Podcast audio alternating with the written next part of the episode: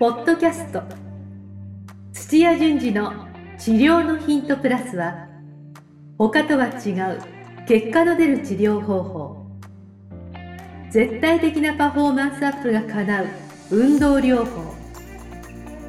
治療家が持っておくべき能力とその磨き方などについて土屋順次がリスナーの皆様からのご質問に直接お答えする番組です。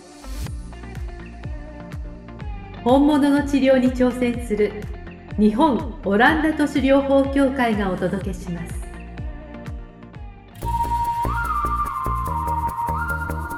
皆さんこんにちは。梅島茂です。土屋順次の治療のヒントプラス。先生本日もよろしくお願いします。はい、お願いします。お願いします。えー、今日のテーマはですね、質問をいただいてまして、はい。えー、老後のキャリアアップ戦略ということで、うんえー、先生にお答えしていただきたいと思っています。はい。はい。じゃ。あ、はい。あの、その前に皆さん、いつもの、あの、YouTube のチャンネル登録とですね、うんあと LINE の方の登録、ねぜひ皆さん、はい。よろしくお願いします。はい、お願いします。いはい。や、今日ちょっと私から一個、あ、の、これ収録してるの9月29日、まあ月末なんですけど、うん。女優の竹内優そうです子、よ。亡くなったびっくりしました、僕も。ニュースがバーッと飛び込んできて、えわざとらしいな。なんか今、これテイク2なんだよね。あそうなんです、実はテイクツー実は。なんだけど、何度、はいあの、言っても、ショックはそうですね、ショックでした。第二子生まれたばっかで、ええまさかまさかですよね。はい。なんかかそうですよ、生まれた、お子さん生まれたばかりなんですよね。だから産後のうつなのかあ、ちょっと、まあもうちょっといろんなことがはっきりしてくるんだと思うんですけど、えいずれにしても、ちょっと想像し、ね、にない人がこう、あ命絶った。最近多いですよ。あの三浦春馬さんから始まってじゃないですけあど、なんか、そうですよね、多いですよね。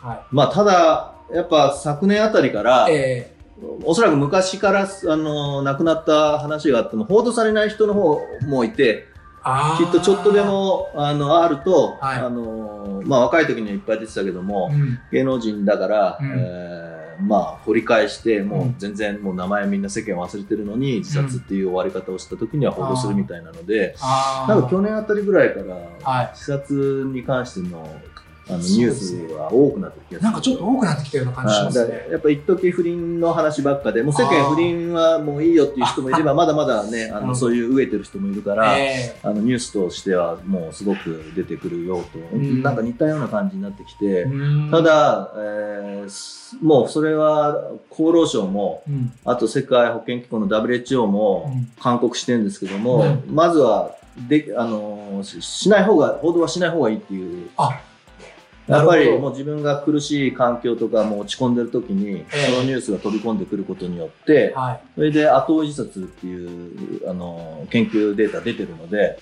そういうデータがあるわけですね。はい、だからちょっとおあのそういえばっていう話なんですけど、うん。えっとマスコミがあのそういったニュースを出した時に、うん。えー命の相談ホットラインはここですとか、確かに、はい、必ずありますね。そうです。韓国でちゃんとそこにうん。そういった、あのこういうところに相談しなさいとか、えこういう助けがありますよとかっていうのを一緒に送りなさいっていうふうにえしてるので、まあだからこう発信する機会がある人は厚労省のそういった指針とか文章でちゃんとネットで誰でも読めるようになってるので。まあ、一度は目を通したりとか、あるいはもうそもそもしあのしない、リツイートをしないと。はいはい。いうふうにするぐらいじゃないと、うん。はああれは決ま決まりだったい、んですね。決まってるんです。必ずつけなさいでどんな健康な人もうつになる可能性もああるんですけど、うん。そのうつの重い状態になってくると、うん。あのもう自分の存在がいらないんじゃないかとかと自殺の方に行っちゃうからあそんなことなくてみんなやっぱり必要な存在ですーしそうですよね。生きていればなんぼですから、そうですよね。はあーでもやっぱそれだけああいうニュースとか、はい。そういう報道っていうのは影響力があるってい、ことありますありねます。そういう人たちにとっては、ああで俳優の人たちは特に役柄で、えーなりきるじゃないですか。あはいはいはい。だからその自分を捨ててじゃないけども、ええ。別の人になりきって、ん。その時にどんな動きをするかなって自然に出るようになるべくなりきると。はいあのもう、えー幕末のなんとかとか。ああ確かにね役になりきる、役にる、なりきって刑事さんだとか。えっていう感じに普通一般の人よりもパンとこうなりきれるので、ー、はだからそういうふうなあの情報だったり、うん。か境遇だったり、うん。というなり受け身の状態でうん。自殺のことを考え出して、はい。自殺する心になっちゃうと自殺しちゃいますよね。そういう影響もあるんですね。あります。あります。俳優さんならではの俳優さんならではだと思いますよ。芸能人の方で、特に俳優業は。あはー本来の自分を捨てて、い。だから第三者で、あのー、第三者として、あはいそそういうふうにっていうふうに、うんなんて言うんだろう、うん、なりきらないんじゃなくて、なりきっちゃうのが俳優ですから、そうですよね。はい。だから戻れなくなっちゃうことはよくありますよね。でドラマで結婚したのはそうですよね。恋人の設定で、やっぱに確かに。本当に好きになっちゃって、うん。で結婚しちゃうと。うーん。はいまあ、職業病と言ってしまえばそうかもしれないですけど、まあでもそれがちょっとでもまあ今反対に一緒になっても、またそういう他のあの、はい設定であ、はい会っちゃったりとか、ドラマでまたそっちであの不倫しちゃうっていうのもああるかもしれないですけど。まあ、それだけ役に入り込んでるっていうことですもね。そうんですね。はい。ええあ、でも、そういう危険性もあるってことですね。そうですね俳優さんははいそれだけ役に入り込んで。はい。なるほど。まあでもそれにしても生き生きてれば、まあ事業が失敗しようが、お金なくなろうが、うんえー別れようが、うんあの、次のステップがそうで必ずあすよねるから。。そうですよね。はい。生きていてなんぼですもんね。そうです、そうです。はい。わかりました、先生。ありがとうございます。はい。はい。で、今日のテーマはですね、まあ、はいその今のお話にちょっとつながるかもしれないんですけれども、はまあ、あのーできるだけ頑張って生きていきましょうということで、今日のテーマは老後のキャリアアップ戦略ということで、はい。えーちょっと質問をいただいてますので、はい。どんな質問ですかね？はい。えーっと、今日はですね、埼玉県の、はいえー13年目の理学療法士さんからの質問です。はい。えー土屋先生、梅島さん、えーこんにちは。はい、こんにちは。はい、えー自分は埼玉県でクリニックで働いている理学療法士です。はいえークリニックではもう10年以上勤務しており、院内では中堅のいわゆるベテランの層に入ってきました。はえー年齢も38歳となり、えーそろそろ次のステップを考えなければなと思っているのですが、まだ漠然としており、具体的には模索中です。ですねはいで最近、巷では人生は100年と言われるようになってきたのは、土屋先生もご存知かと思います。はい、自分もできれば世間一般的には定年と言われる60歳以降も医療業界で働きたいと思っております。ああ、すごいですね。ただ周りを見渡すと60歳を超えて医療や治療の業界で現役で働いている方が少なく、この60歳以降でも医療業界で働くイメージがなかなか湧いてこないのが悩みです。うんえー経験とネットワークが豊富な土屋先生なら、えー60歳以上でも、えー医療業界で働いている方も知っているのではないかと思い、えー今回質問させていただきました。えー次のステップもまだ具体的に決まってない中での質問で恐縮ですが、えー土屋先生だったらいわゆる老後にあたる年齢から医療業界での働き方のアドバイスなどがありましたら教えていただきたく思います。どうぞよろしくお願いします。うんはい。すごいですね。すごい、38歳でここまで方。はい。考える、すごいですね。はい。あでも次のステップはまだなんか模索中っていうことで、はい、いやいや、まあ、でも、はい、なんか、身を固めるな家庭を作るとか、なんか結構、キンキンの、あ、はい。えー多分38、40代とか50代のことをどうしようかなっていうのは結構あると思うんですけど、あはい。その先っていうのはしっかりしっかりしてますよね。はい。あのー確かにこの質問、あの、この方が言ってる通りですね。はろ僕もあんまり60歳以上、60歳以降で、まあ、いわゆる老後に当たる年代で医療業界で働いてる方って、あんまりいないんじゃないかなって思ったんですけど、はいその辺どうですか？い。えっ、と、もうこれ制度的に、はいえーまあ民間、あのの方も、あと普通の公務員の方もなんですけど、うんえー人生100はい。年とか言いながら、うんあーまあやっぱり平均寿命伸びつつあっても86歳とかってなってるじゃないですか、そうですね。でももう100歳以上の人は結構あのいっぱい周りにいて確かに。でうちの親が80あ87かな、まあ、昭和一桁生まれ世代。すごいですね。でも週3回筋トレして すごい。で、まあ、ある、えーあのまあ、あの科学の方なんですけども、うん。サイエンスサイエンティストでもともとはい。あの、未だに専門雑誌の、あうの、編集じゃないな、あの、投稿された、はい。えー研究のやつを査証、査読っていうんですけども、ちゃんとしてるかどうかとかってやったりとか、へえ、すごい。え英語の指導したりとあか、え、何のえ英語ですね。英文が、日本人が書く英語って結構ひどいので、あのちゃんと海外の論文に出すのに英文がどうどうにかしてるとか、ななんか、えあの、まあ、い前線の職はさすがになくなってきたんですけども、ええそういう感じで仕事してますから。お元気ですね。元気です、元気です。で、80過ぎまで、82までかな、あの、実は台湾の大学でずっと招聘されて、でしばらくえ？70後半から単 単身赴任ですよ。え、おお母さんもお一人で？え、台湾ですあおお親父の方なんですけども。あ、そうです、はい。台湾の大学で、日本の東工大にあたる台湾の大学で、すごいですね。まあ、それは多分少し政治的なあのところもあって、まあ、日本のそういったコネクションが欲しいっていうのもあったと思うんですけども、はい。まさに今日のテーマじゃないですか。っていうのもあるし、で、ええ。私のあの妻の方のあの義理の父のはは70後半ですけども、あはい。あの自治会の会長やったりとい。か、やっぱ同級生がなんかあの長野の方なんですけども、はいあっちの方の市長やったりとか、まあその年代だと社長じゃなくても会長クラスになりますけどね。そうですよねまあ中小企業の会長さんとかがいるからそういうの束ねてなんかイベントやったりとか。へえ。あ、すごい。現役時代より忙しいって言ってましたね。あら、いいですね。はいじゃあやっぱいらっしゃるってことですよね。いるんですよ全然はいそういうふうに活で、それ躍されてる。を事業化して収入としてやるかどうかはちょっと別ですけども、おなんかそこがポイントのようそこな感じがしますね。はいがポイントというか、ええおおそらく今後はそれが普通になってくるので、なるほどだか。ら制度自体が60とか65とかって区切っちゃう自体がおかしくて、そもそもそこがナンセンスじゃないかと。はいで、あまだ。日本の会社、まあ、ここの病院もそうだと思うんですけども、えっと、入社してきて、うんで、給料がずっとこう上がってくるっていうような、うん。あの設計図を作っちゃったんで、えーまあ、60とか65ぐらいを最高に、それを延長して雇おうとすると無理なんですよ。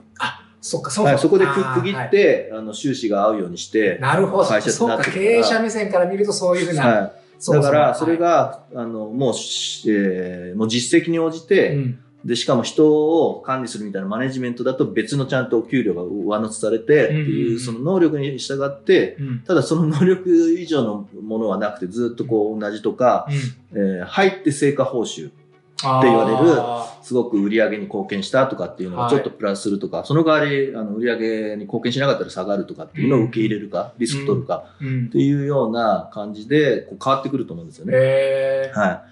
だから高収入は求められないからずっとこういう形で、えーまあ、えーお勤めのところがクリニックとかだからそう決まりがあると思うんですけども、うですよね。えっ、と、開業されている、んえーまあ、重生産とか鍼灸師さんであると、うんもう生涯、まあ、個人事業主ですけど、うん生涯現役ですよね。そうですね。は自分で別に決める必要ないですよね、終わりは。はい。い。はい。へーだから、まあ、生きる過程のね、そこの収入の部分をどうするかっていうところが、ちょっと、あの、そのキャリアステップの鍵にはなるんですけども、うんうんいずれにしても、まあ、自分の今やってるところの延長で、えー何か、あの、仕事をするのか、そうですね。はい。そっか、二つありますよね。その、いわゆる老後の、老後以降も収入を得る働き方をするのか、はもしくは収入はもういいや。いいやっていうふう感じでに、して、何か社会貢献みたいな。はい、あの、老老後の部分は蓄えができたと。えで、やりたいことなのか、もっと社会的に貢献するような、ーはい。えーことをしようとかって、もう自由だと思うんですけど、はい。で、動かれるっていうのが今なんか、あの、大雑把にそこう、みんなやられてる、あのなるほど実際のもう今70、80高齢者の方がやってることですね。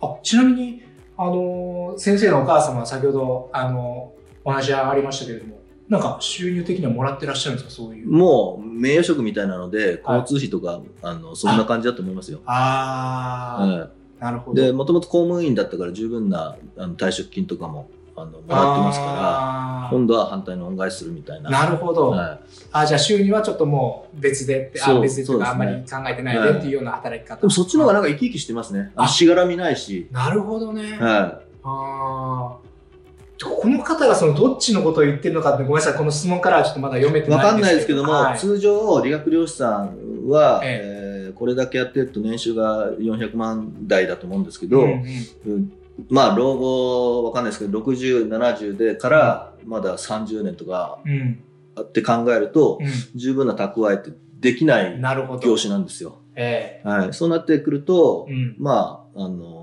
収入を得ながら、そういうことですよね、何かる。で、キャリアアップとしては、はいはい。えっと、2060何年ぐらいまでは、ええ。ー人口はバーッとはい。ふ増えていって、高齢者の比率がものすごく多くなっていくので、うん。まあそこの部分の仕事うん業種はこう盛んにちゃんとあ。あの売り上げが上がるようなっていう、そそういった社会背景も考えながら、同じ仕事じゃなくてもいいと思うんですけども、え。あのそこで、えー何か仕事となるような、うんあのスキルを身につけるとかああ。情報を得るネットワーク作るとかっていうのを、はい。今から始めるとなるほどはい、いいと思うんですよね。ああ。でもこの方、医療業界でできれば働きたいっていうふうにおっしゃってるので、はいどうなんですかね、その需要、需要っていうか、あ医療業界全体で、そのいわゆる老後に当たる60歳以降の、はいまあ積極的に雇用してるところっていうのはあんまり正直ない。いや、介護系はありますよ。介護系は人が足んないんで、いや安いんですけど、介護は足んないんですよ。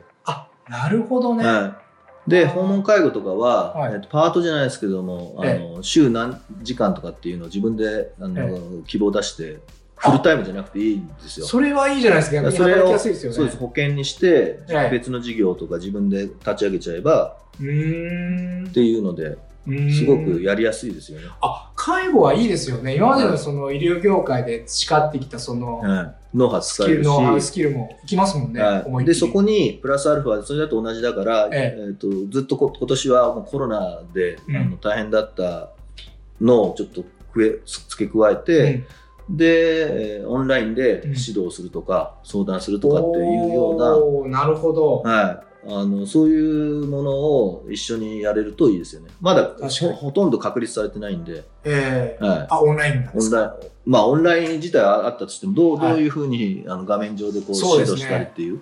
そうですね。はいああ。まあ、この方今40歳ぐらいですけれども、確かにその20年後にはもうそういうのも当たり前になっている可能性もあるから、はい。今のうちからそういうのも、はい、考えてコロナみたいなのははい。今後もあるから、えだからそれに備えてやっぱそっちの事業みたいなのはやった方がいいでしょうね。えなるほど、はい。そうですね。オンラインはこれから必ずどの業界でも伸びてくるんじゃないかなって本当に思いますので、は確かにそれは一つのステップの一つとしていはい。ありだと思いますね。確かに。え。